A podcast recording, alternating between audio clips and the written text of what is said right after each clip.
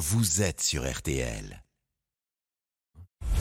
RTL dimanche soir. Grand jury, le MAG avec Antoine Cavallero.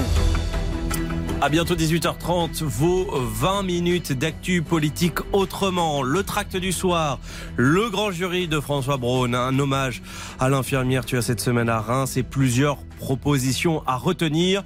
Le mot de la semaine, expliquer, détailler, décortiquer, c'est le mot décivilisation. Et puis ce sondage sur l'immigration de notre partenaire BVA, sa directrice France, sera notre invité. Grand jury, le MAG, Antoine Cavallero. Et c'est François Braun hein, qui était donc l'invité du grand jury RTL Le Figaro LCI. Le ministre de la Santé interrogé forcément sur le fait tragique de cette semaine, une infirmière tuée poignardée dans son hôpital de Reims. Comment il agit après ce drame? Comment il tente de sécuriser les hôpitaux? J'ai lancé euh, jeudi un audit de sécurité dans tous les établissements. Moi, je veux entrer dans du factuel et dans de l'action tout de suite. Donc cet audit de sécurité, avant euh, la fin du mois de juin doit relever tous les problèmes quotidiens qui sont liés à la sécurité. On a pu se, moquer du fait que je disais il faut des téléphones d'alarme qui marchent, il faut des, serrures magnétiques ou des digicodes qui fonctionnent. Pourquoi je dis ça? Parce qu'il y a moins d'un an, j'étais sur le terrain. J'ai vu ça. J'ai vu ce qui se passait effectivement quand il fallait attendre euh, six semaines, deux mois pour réussir à changer une serrure. Ce sont des choses toutes simples, des choses qu'on peut régler tout de suite qui seront vus par les soignants sur le terrain et qui seront immédiatement efficaces. Cela ne préjuge pas de faire un plan à plus long terme sur la sensibilisation de la violence, bien entendu, sur euh, tout ce qu'on peut euh, imaginer autour de ça. Mais moi, ce que je veux là tout de suite, c'est avoir un diagnostic précis et avoir des actions concrètes qui se voient sur le terrain. Mais est-ce qu'il faut euh, fermer un peu plus l'hôpital?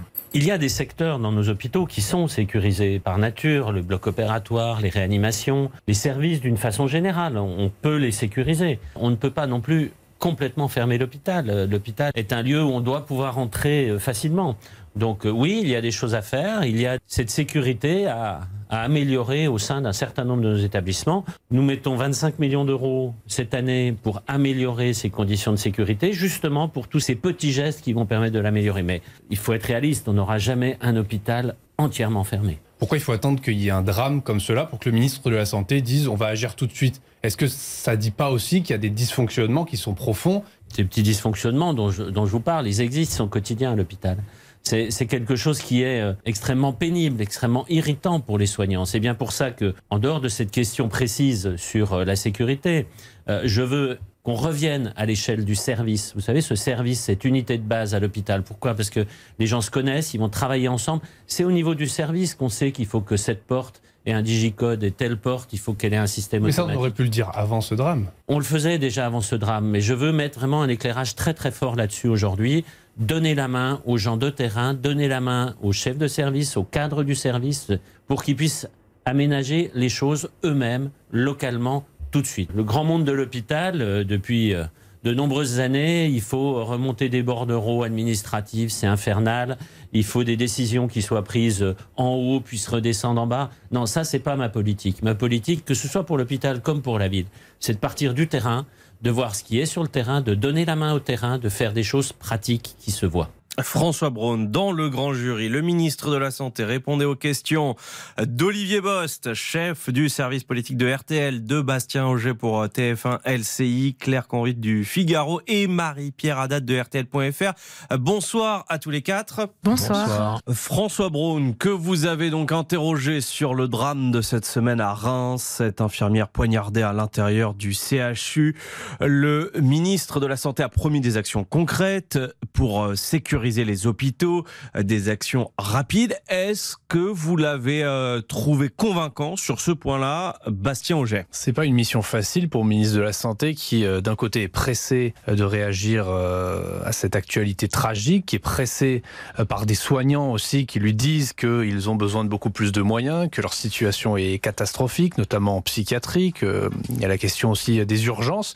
Donc François Braun doit répondre à ça, tenter de rassurer là-dessus, et c'est ce qu'il essaie de faire en expliquant expliquant qu'il y a des actions qui sont en cours, notamment pour essayer de rendre les métiers de la santé plus attractifs. Mais de l'autre côté, il y a une autre contrainte qui est très importante pour lui, c'est qu'il y a un président de la République et une première ministre qui lui demandent aussi de limiter euh, les dépenses et de faire des économies. Donc il n'a pas une mission qui est facile.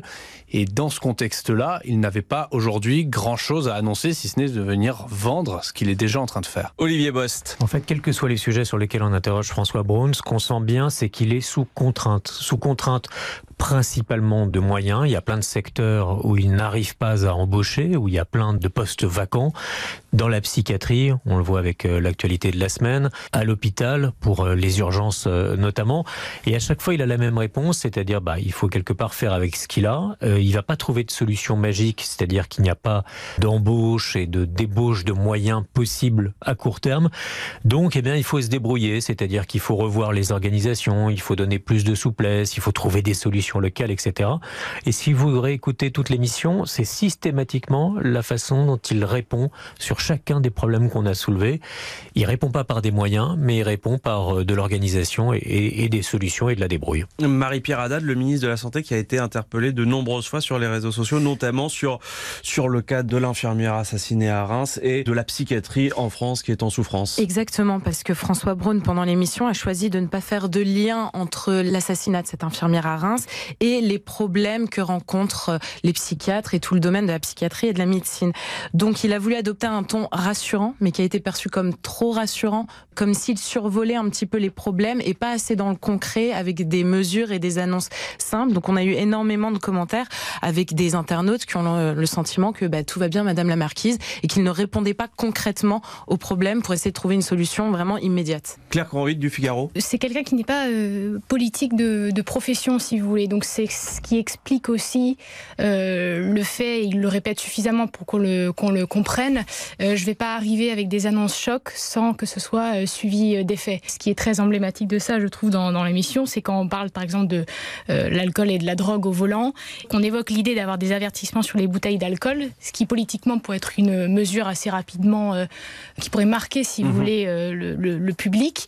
Lui, vu qu'il n'a pas ce réflexe politique, peut-être qu'il l'a, mais, mais en tout cas pas suffisamment, se prononce plutôt contre d'ailleurs et, et assez euh, mollement. Et donc cette impression sans cesse euh, d'un ministre qui, avant d'annoncer euh, des, des annonces chocs ou des slogans, réfléchit et c'est ce qui Ce qui n'est explique... pas forcément une mauvaise chose. ce qui n'est pas forcément une mauvaise chose, mais politiquement, ça vous fait apparaître pour quelqu'un de peut-être en retard sur euh, les faits. Olivier Bost, rapidement, quelles annonces retenir de ce grand jury de François Braun?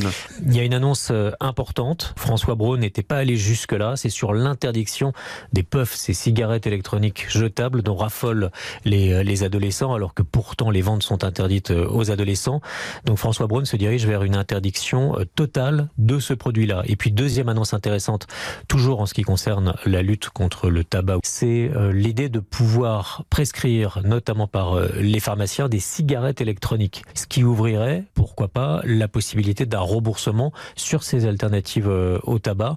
Donc ça, c'est un, un, un champ qu'il ouvre et qu'on connaissait pas jusque-là. Et le prix des cigarettes qui pourrait augmenter dans les prochains mois. Sur l'immigration à présent, François Braun a, cherché à se démarquer de son collègue de l'Intérieur, Gérald Darmanin, Bastien Auger. Oui, il a beau dire qu'il est un ministre de la société civile euh, et qui ne fait pas de polémique ni politique, il en fait et il arrive à faire entendre aussi sa musique. En effet, sur euh, l'aide médicale d'État, Gérald Darmanin ouvre la porte à pourquoi pas en restreindre euh, les conditions, les modalités. Il fait clairement comprendre aujourd'hui, François Braun, que lui, il ne souhaite pas euh, revenir là-dessus et il souhaite garder l'aide médicale d'État telle qu'elle. C'est un petit peu la même idée aussi sur la fin de vie où il prend l'air de ne pas y toucher, mais quand même, il fait comprendre qu'il n'est pas vraiment euh, en d'accord avec l'idée d'aller trop loin sur ce projet-là. Là, il y a une vraie rivalité politique entre François Braun et euh, sa ministre euh, déléguée. C'est Agnès Firmin-Lebaudot qui, jusque-là, euh, discute avec les parlementaires de la façon dont pourraient se, se, se traduire toutes les mesures pour la fin de vie, avec notamment le suicide assisté.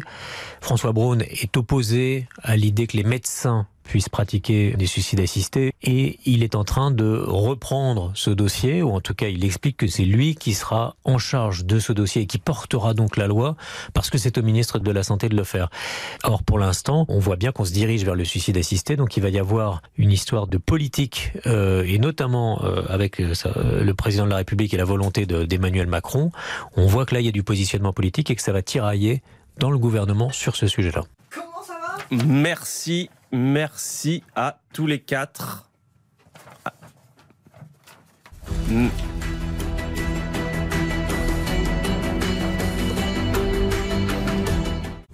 RTL dimanche soir. Grand jury, le MAG avec Antoine Cavallero.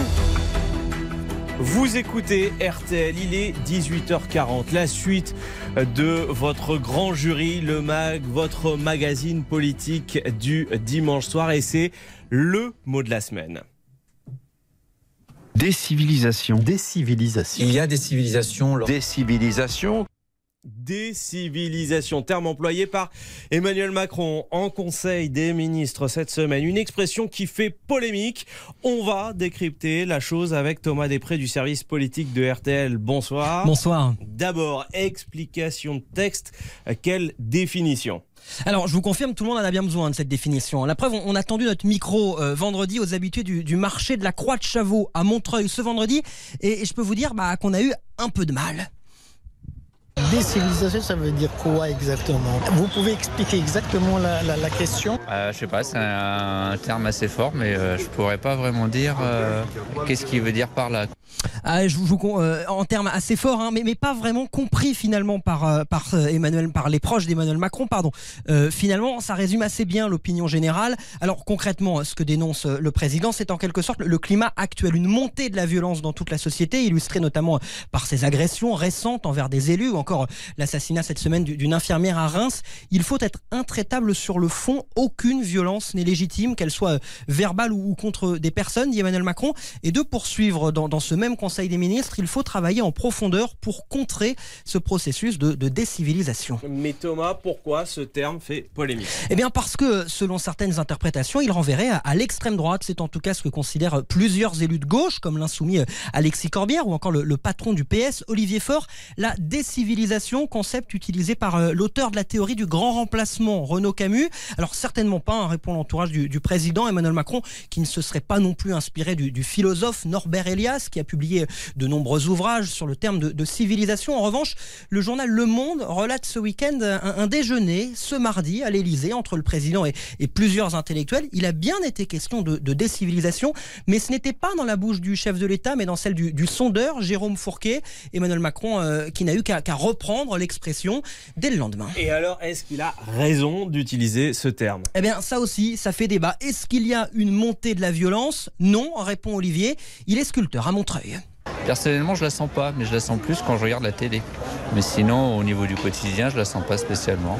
Un avis que ne partage pas du tout euh, Linda Kebab. Elle est porte-parole du syndicat Unité SGP Police euh, Force Ouvrière. Et pour elle, oui, la société est de plus en plus violente. On a une forme de banalisation des violences. Nous, on l'a constaté notamment pendant le mouvement des Gilets jaunes, où des personnes lambda qui ne sont pas des délinquants ou des criminels en puissance acceptaient, toléraient, voire encourager la violence, notamment du Black Bloc à l'égard des, des, des, forces de l'ordre. Oui, il y a une question à se poser. Ces violences, nous, on les observe, on les constate sur la voie publique, on les constate dans nos services de police, mais c'est également les professeurs les blouses blanches, les élus, notamment de proximité, une banalisation de l'atteinte à la vie des autres.